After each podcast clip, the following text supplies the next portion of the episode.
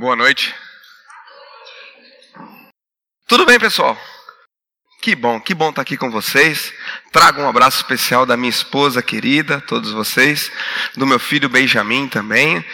Benjamin já está indo para o vestibular já, brincadeira. Como passa rápido o tempo, né? Gente, já estamos já terminando fevereiro já.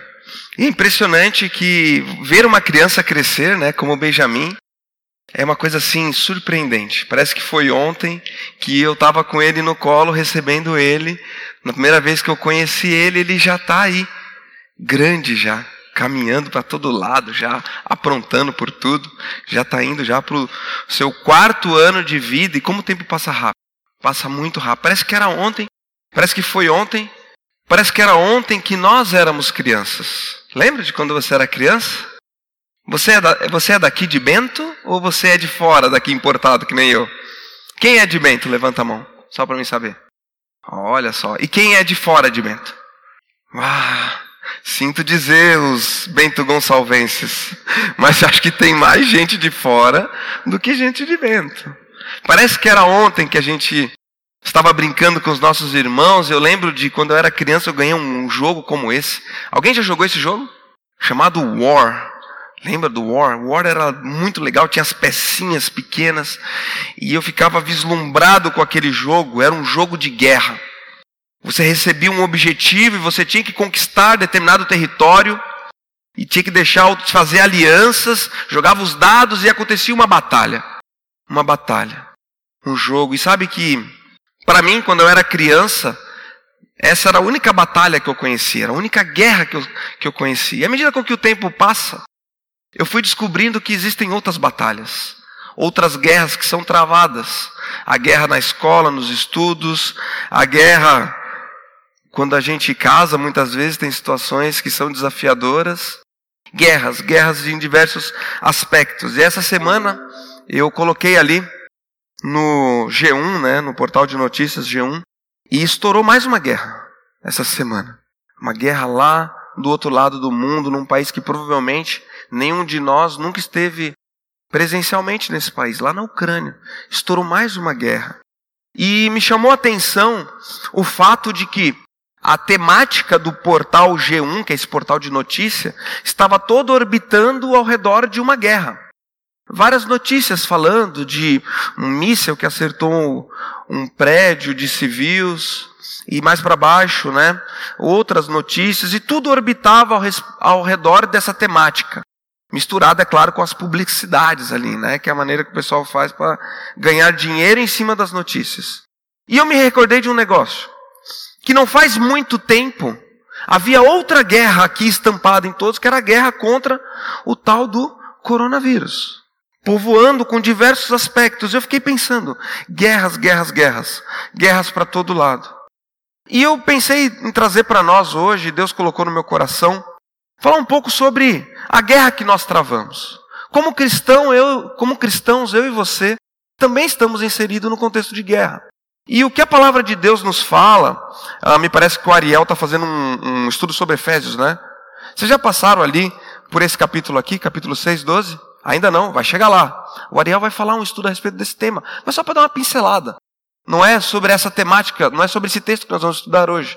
Mas diz o seguinte lá em Efésios 6,12: Pois a nossa luta não é contra pessoas, mas contra os poderes e autoridades, contra os dominadores deste mundo de trevas, contra as forças espirituais do mal nas, nas regiões celestiais. Não se engane, meu querido, minha querida, nossa luta não é contra pessoas, não é contra carne e osso. A nossa luta, a nossa guerra é contra os poderes nas, nas regiões celestiais. Ou seja, enquanto nós cantamos essas músicas tão bonitas, batalhas invisíveis aos nossos olhos foram travadas. Talvez aqui dentro desse salão. Anjos e demônios, talvez a gente nem imagina que isso está acontecendo. Mas batalhas acontecem a todo momento. E o que o apóstolo Paulo fala nessa carta nos alerta para a nossa verdadeira luta e a nossa batalha. Mas eu quero te convidar a abrir a Bíblia. Lá em 1 Pedro, capítulo 5, do 5 ao 11. 1 Pedro, do 5, do 5 ao 11, que é o texto que nós vamos estudar hoje aqui de noite. Antes de nós lermos, vamos orar mais uma vez. Pai de amor, Deus querido, diante de nós temos a tua palavra, temos uma pequena porção da tua escritura, Deus. O Senhor deixou esse texto para nós, ó Pai, para lançar luz sobre a nossa vida, ó Deus, para nos auxiliar, para nos conduzir, ó Pai, pela nossa vida, Pai. E Deus, nós entendemos que existe uma guerra sendo travada, Pai. E nós queremos estar atentos, Pai. Então, abra os nossos olhos nesse momento. Ao ler esse texto, que a leitura dele seja esclarecedora para nós e que possamos tirar aplicações práticas para a nossa vida no dia de hoje. É o que eu oro em nome de Jesus. Amém. Então vamos ler esse texto então. Todo mundo achou aí? Primeira carta de Pedro, capítulo 5, do 5 ao 11. Diz o seguinte: Da mesma forma, jovens, sujeitem-se aos mais velhos. Sejam todos humildes uns para com os outros, porque Deus se opõe aos orgulhosos, mas concede graça aos humildes. Portanto, humilhem-se debaixo da poderosa mão de Deus, para que ele os exalte no tempo devido. Lancem sobre ele toda a sua ansiedade, porque ele tem cuidado de vocês. Estejam alertas e vigiem. O diabo, o inimigo de vocês, anda ao redor como leão, rugindo e procurando a quem possa devorar. Resistam-lhe, permanecendo firmes na fé, sabendo que os irmãos que vocês têm em todo o mundo estão passando pelos mesmos sofrimentos. O Deus de toda a graça que os chamou para a sua glória eterna em Cristo Jesus, depois de terem sofrido durante um pouco de tempo, os restaurará, os confirmará, lhes dará força e os porá sobre firmes alicerces. E a eles seja o poder para todo sempre. Amém carta que Pedro escreveu para os irmãos que estavam espalhados. Depois do Pentecostes, de quando começou a igreja, cristãos se espalharam por diversos lugares. E essa carta é dirigida a esses cristãos exilados. E existe um toque especial dentro desse contexto da guerra, um toque que nós não passamos aqui em Bento Gonçalves, que é o seguinte, que é a perseguição. Pessoas nesse contexto eram mortas simplesmente por declarar em alto e bom som o que nós cantamos aqui nessas músicas, de quem é o nosso Deus. Pessoas que declaravam sua fé em Cristo Jesus, que declaravam que Cristo havia sido morto e ressuscitou dos mortos. E a fé deles estava depositada nesse Cristo. E isso colidia com o Império Romano naquela época que mandou matar muitos. E Pedro dá essas, essa carta para essas pessoas, dando alerta para ele, dando aqui conselhos para que eles vivam essa, essa guerra, essa batalha. Lembre-se, uma batalha que não é travada contra pessoas. Não que eles iam se rebelar, iam juntar as forças, iam atacar os opressores. Não. Guerras nas regiões celestiais. Do fortalecimento do nosso Deus, para que eles passassem por todas aquelas dificuldades. E eu gostaria de fazer um destaque para o versículo 6, 12, que diz: Pois a nossa luta não é contra pessoas, mas contra os poderes e autoridades, contra os dominadores deste mundo de trevas, contra as forças espirituais do mal nas regiões celestiais. Ah, eu, eu fui para trás, mas era para frente, perdão. Lá no 5:8, ó, estejam alerta e vigiem. O diabo, o inimigo de vocês, anda ao redor como leão, rugindo e procurando a quem possa devorar. Não seja ingênuo. O nosso inimigo, ele está querendo a todo momento nos destruir. A todo momento buscando nos derrubar. A todo momento batalhando para nos tirar do centro da vontade do nosso Deus. Do centro da vontade do nosso Deus. E o versículo fala que a gente leu que ele está rugindo como um leão. Um leão feroz em busca de quem possa devorar. É interessante que um. Já viu um leão caçando? O leão, ele não caça rugindo, sabia? O leão, ele caça assim, ó, bem devagarzinho, ele vai indo, até que ele ataca. O leão, ele ruge porque ele, ele quer se mostrar o, o, o poderio dele. Ele quer afugentar a presa. Ele quer impor medo. Isso que ele faz. E o nosso inimigo, de certa forma, muitas vezes age dessa forma, rugindo dando a impressão de que ele é poderoso. Mas o que a palavra de Deus diz nesse texto é que ele não é tão poderoso assim. E que o nosso Deus está sobre ele. Olha que interessante. Eu quero mostrar para vocês. Ó. Sabemos, 1 João 5,19, sabemos que somos de Deus e que o mundo todo está sob o poder do maligno. E nós batalhamos contra três inimigos principais. Três inimigos que acontece a batalha do cristão, que é o seguinte: o diabo, como nós falamos já a respeito dele, batalhamos também contra a carne e batalhamos contra o pecado. São três desafios que nós vamos enfrentar na nossa vida. O próprio diabo que está articulando contra nós, a nossa natureza pecaminosa e o pecado que nos engendra muitas vezes. Mas olha que interessante, quero voltar naquele, naquela parte do, do diabo e eu queria pedir para o brother lá botar o videozinho. Olha que legal. Alguém talvez já viu algum videozinho como esse. Bota o mouse em cima e clica ali, que ele já reproduz. Você viu que interessante? Toca de novo ali para a gente ver. É bem rapidinho, é bem rapidinho. A criança está ali olhando para o leão e ele está lá. Tá vendo como ele vem na surdina? Quando ela vira, ele avança. E quando ela avança, e quando o leão avança sobre a criança, né, pelas costas, tentando pegá-la, né? talvez ele esteja até brincando com a criança, mas ele está atacando a criança ali. O fato é esse, né? Ele se depara com um vidro, um vidro que separa ele da criança. Ele da criança. E esse vidro é muito interessante, muito legal. Ainda bem que temos esse vidro, porque senão aquela criança viraria talvez petisco na boca do leão. E no Salmo 34, 7, diz um versículo bem legal, que diz o seguinte: o anjo do Senhor é sentinela ao redor daqueles que o temem e os livra.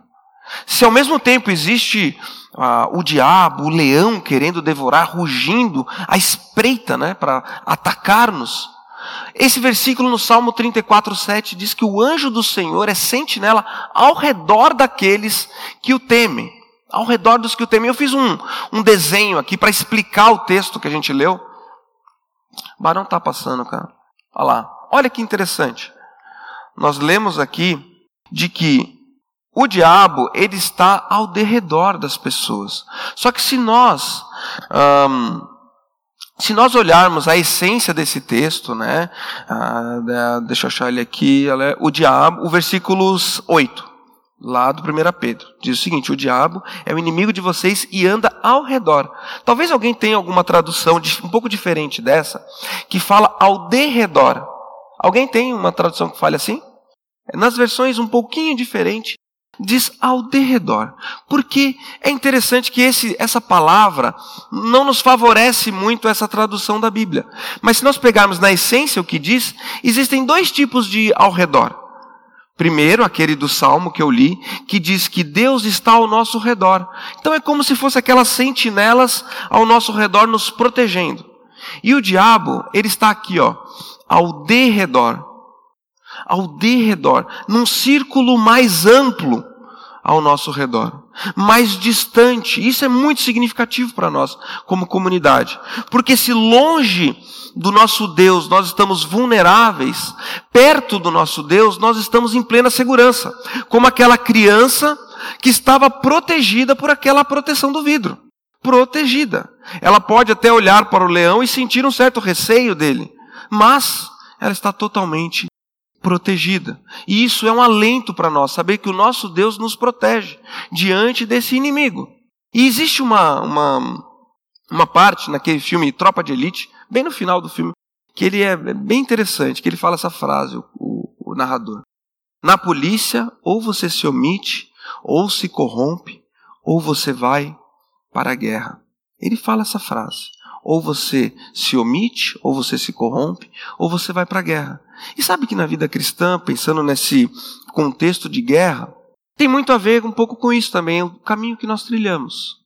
De viver uma vida cristã nos nossos dias, diante das guerras que muitas vezes nós enfrentamos. Permeia esses três passos também. Ou nós nos omitimos, ou nós nos corrompemos, ou a gente vai para a guerra. E omitir-se Lá no livro de Apocalipse, Deus usa uma passagem bem forte, que ele fala a respeito daquelas pessoas que são mornas. E ele usa um termo que nos é bem forte. Ele fala assim: que Deus vai vomitar da boca dele os mornos. Aqueles que não são nem quentes nem frios. Em outras palavras, Deus está falando: se vocês, ao viver a vida cristã, sejam fervorosos, não sejam pessoas omissas. E muitas vezes, quando a gente caminha no, nos nossos trabalhos, na nossa vida, nós corremos o perigo de ser pessoas omissas diante das diversas situações que ocorrem na nossa vida. Por exemplo, né, isso acontece muito comigo. Às vezes tem uma roda de pessoas e eles estão falando uma piada de mau gosto ali naquela roda de pessoas. Ou estão falando sobre um assunto que para mim não tem o menor sentido como cristão. Naquele momento eu tenho que tomar uma decisão. Se eu vou me omitir, se eu vou me corromper, diante daquela situação que se arma. E nós temos que tomar uma escolha como cristãos. Nós vamos brilhar no meio das trevas ou nós vamos ficar parecido com eles. E isso é ser um cristão fervoroso, ser um cristão que vai para a guerra. Ah, Fabrício, quer dizer que agora eu tenho que comprar briga com todo mundo a todo momento? Não necessariamente. Muitas vezes é necessário se afastar daquilo que é a aparência do mal a aparência do mal. Não, esse tipo de assunto não cabe para mim. Lá na, lá na empresa que eu trabalho, às vezes surge uma rodinha que eu, eu, eu vejo que eles estão falando bobagem.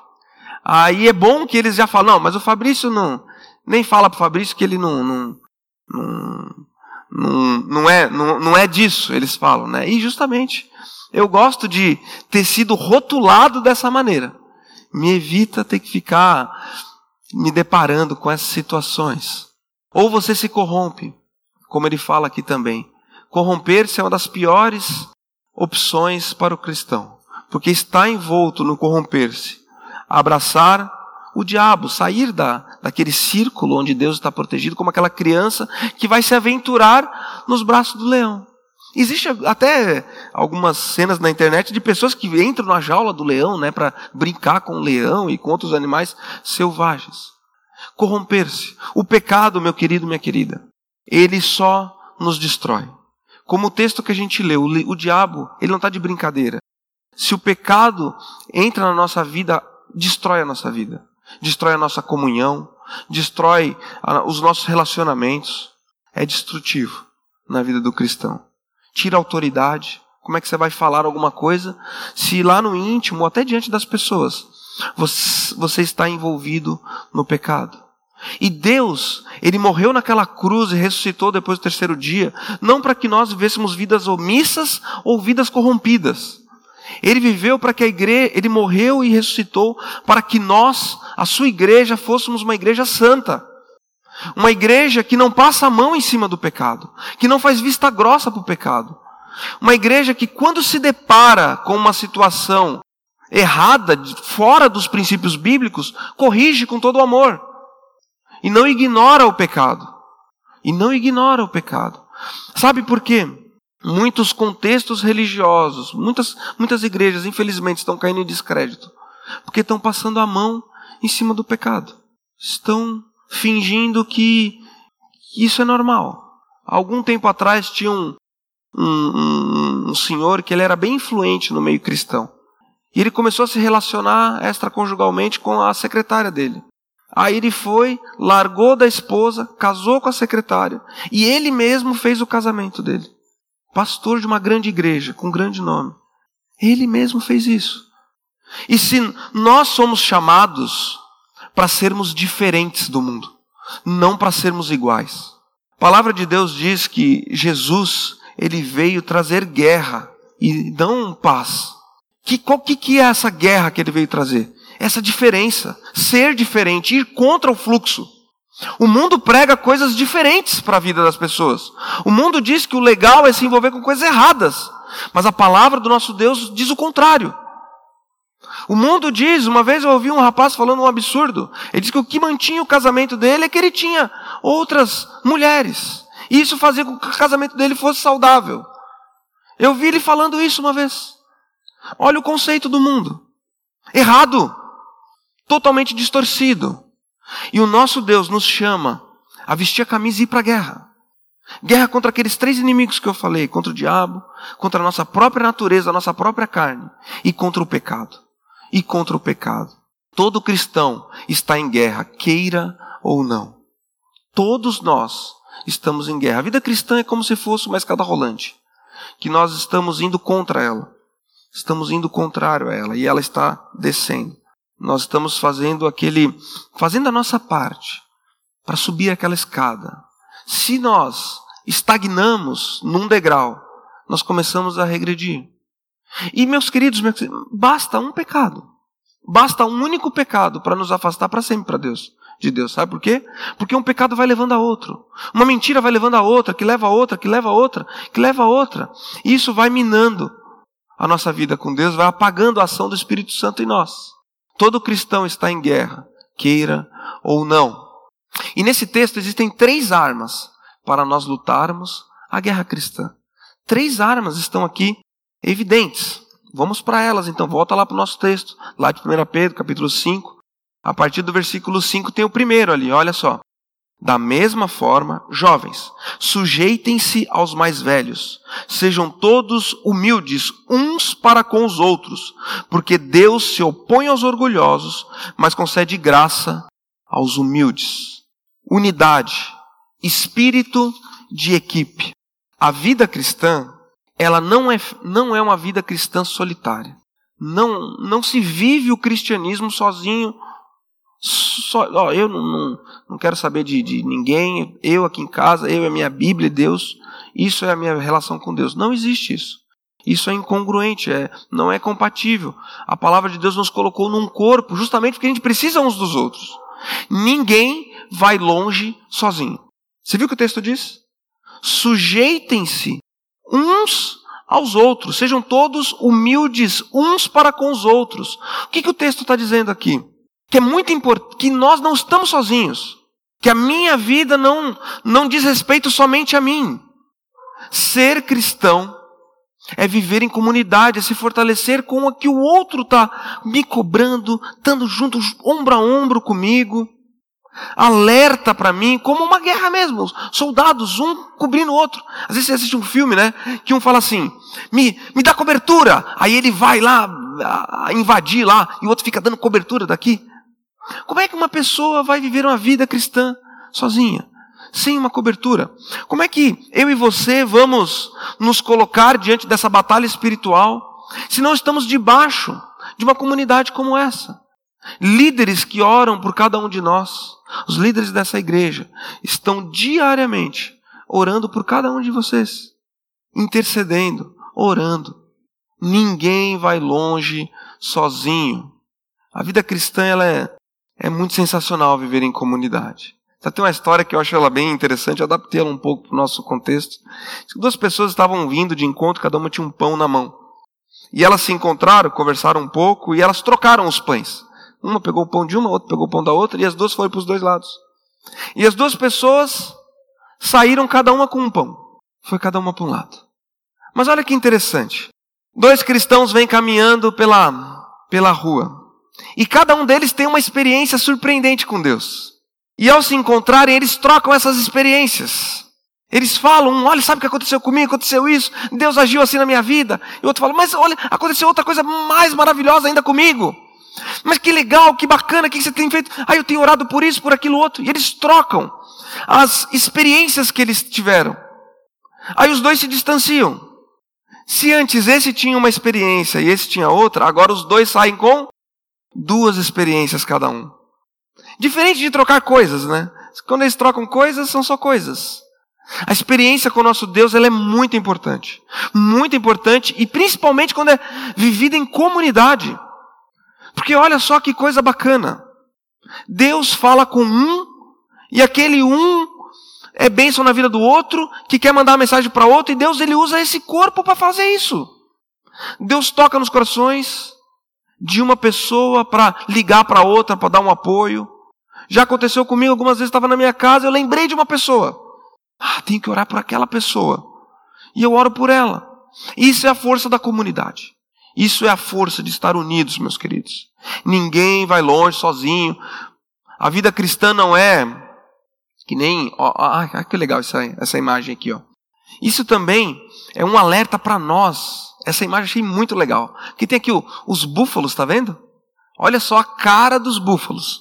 E aqui tem o leão, uma leoa, né? E olha que legal aqui, ó. Ó o, o, o bezerrinho ali. Vocês viram onde é que tá o bezerrinho? Tá lá no meio, ó.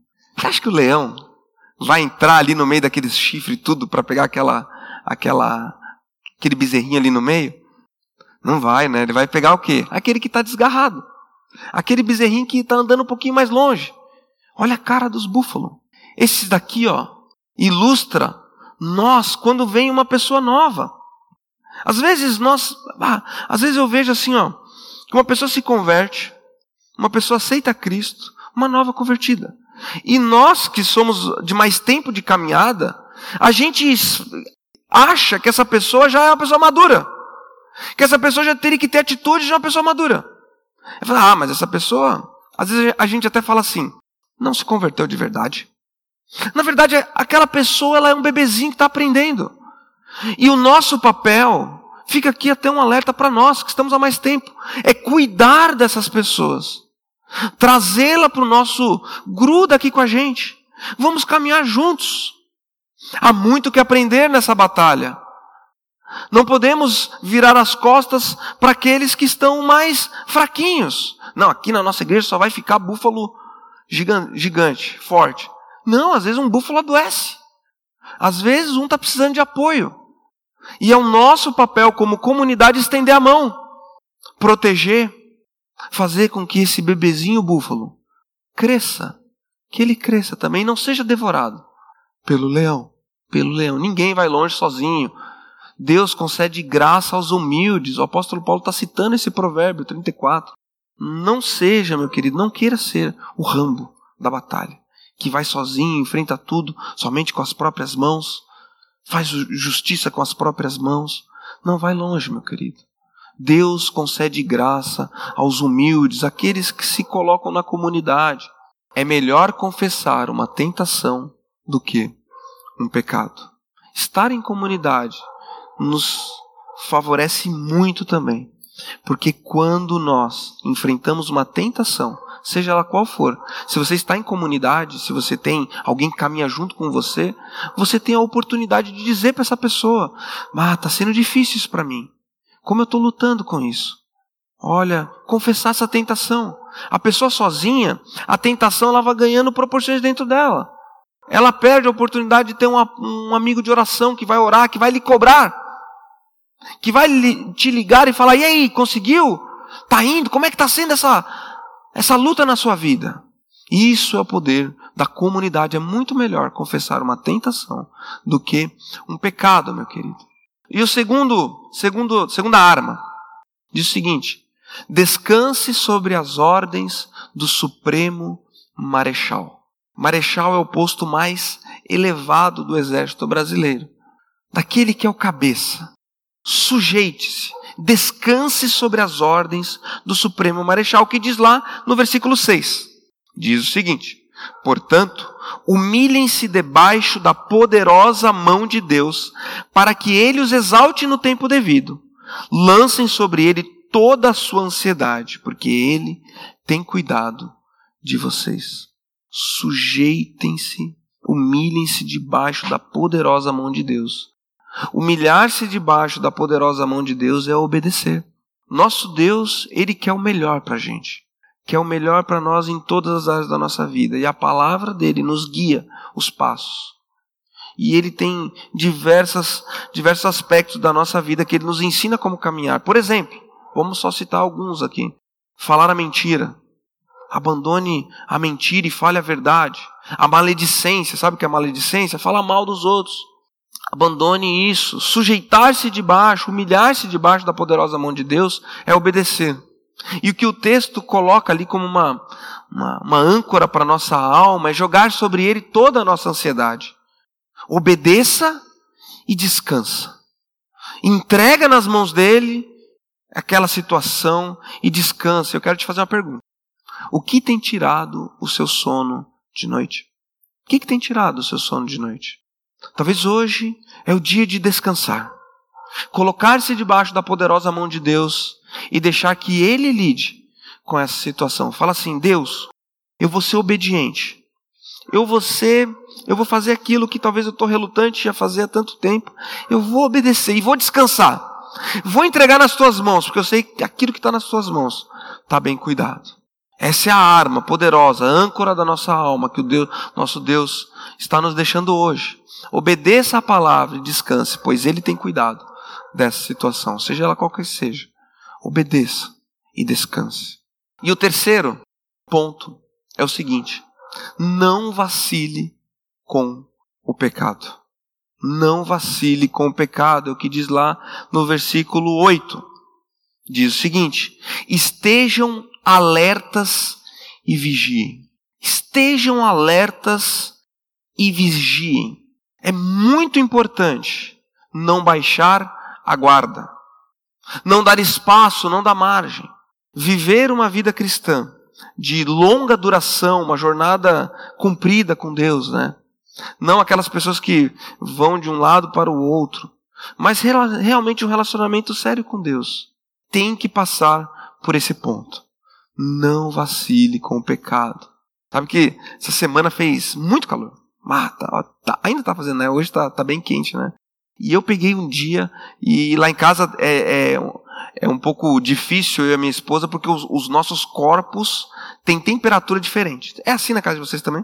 É também, né? É todo mundo assim, né? É incrível, né? Na hora que a gente deita, eu tô assim, transpirando, e ela tá com frio. Ah, eu, eu, eu, queria deixar a janela aberta. Assim, Meu amor, deixa o, o ar correr por essa casa. Vamos deixar a corrente de ar. Ela, mas eu vou passar frio. E ficou aquele dilema tal. Aí chegou um dia que eu não estava conseguindo dormir. Eu falei assim: vou dormir na sacada. Vou dormir na sacada. Daí, lá em casa, a gente fechou a sacada de vidro. Aí eu abri os vidros assim da sacada.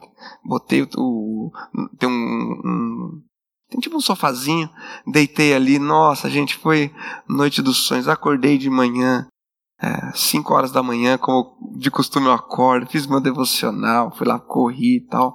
Antes de trabalhar, pensei, ah, vou arrumar minha cama. Vou arrumar minha cama.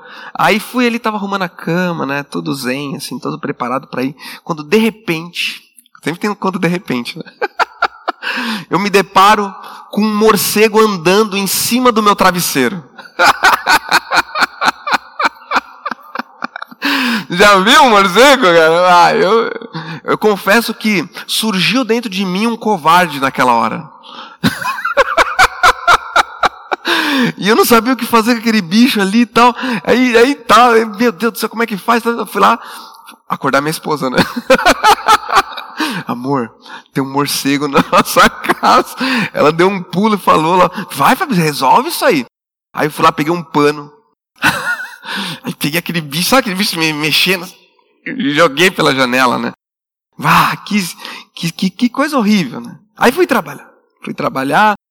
E o pai não estava aí para levar o Benjamin na escola. E eu fui almoçar em casa porque eu tinha que levar para a escolinha de tarde. Aí cheguei em casa, né? Tava meio desmontada a sacada ainda, né? Aí falei para minha esposa, né? Ah, meu bem. E os morcegos, hein? Ah, que susto, hein? Quando eu olho em cima do ar-condicionado, assim, duas bolas pretas. Aí eu, aí eu falei assim, amor, tem mais dois. E, e aí, aí, já voltou o covarde, né? aí fechamos lá as portas, tudo, e eu fui com cabo de vassoura cutucando aquele bicho lá, e ele se escondeu ainda mais. Aí tive a ideia, peguei um, um secador de cabelo, fui lá em cima deles assim, pra ver se eles iam voar, começaram a voar pela casa. Aí depois foram embora pela janela lá, a patinha de um ficou presa assim no ar-condicionado, eu fui lá, tive que tirar. Ah, foi uma cena, filme de horror. E eu fiquei pensando no negócio do morcego, né? Agora, janela, nosso quarto tá mais, assim, mais fresquinho. Até o ar-condicionado deixou ligar. é, viver em casa, casamento, né? Não podemos. Vamos ler junto essa frase, gente? Vamos lá. Não podemos impedir que morcegos entrem pela janela mas podemos impedir que eles façam um ninho em nossa casa. Porque eu cheguei na empresa falei, achei mais dois. E o cara falou assim: deve ter um ninho.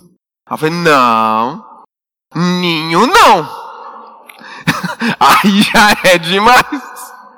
E eu fiquei pensando isso, o que é isso na cabeça? Eu falei assim: Gente, um morcego é um bicho nojento, meio esquisito. E, e eu quero longe da, da minha casa. Né? Dentro do, da minha casa, não.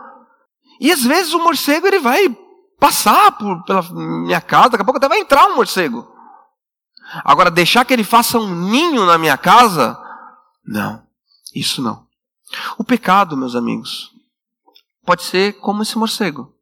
É inevitável que nós, vez ou outra, vamos cair. A gente vai tropeçar.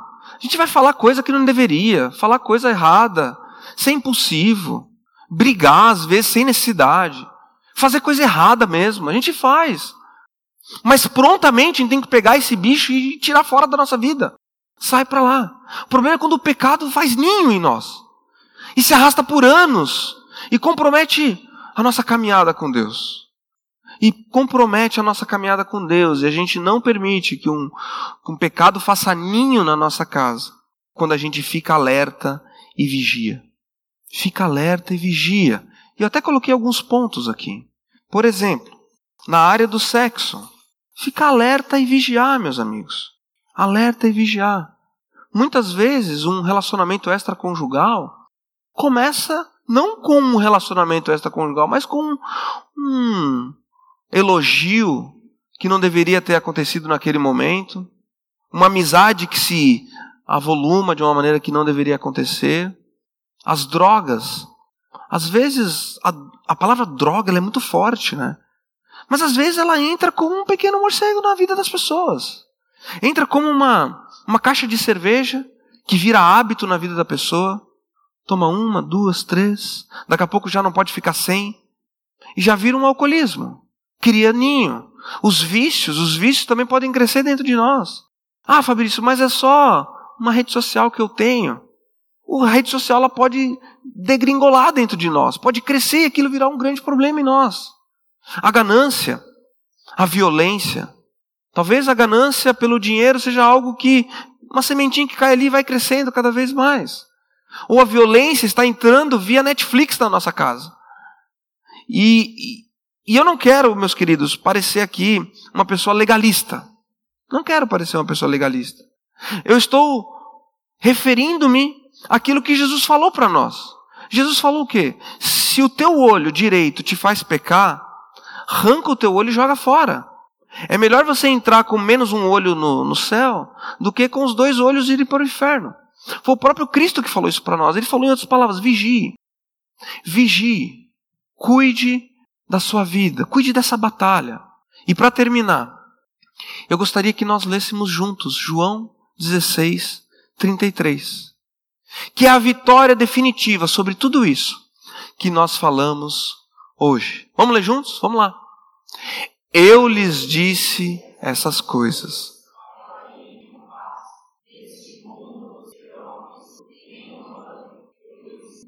Eu venci o mundo nós somos cristãos, pequenos cristos caminhando por aí, por Bento Gonçalves e por onde quer que a gente vá.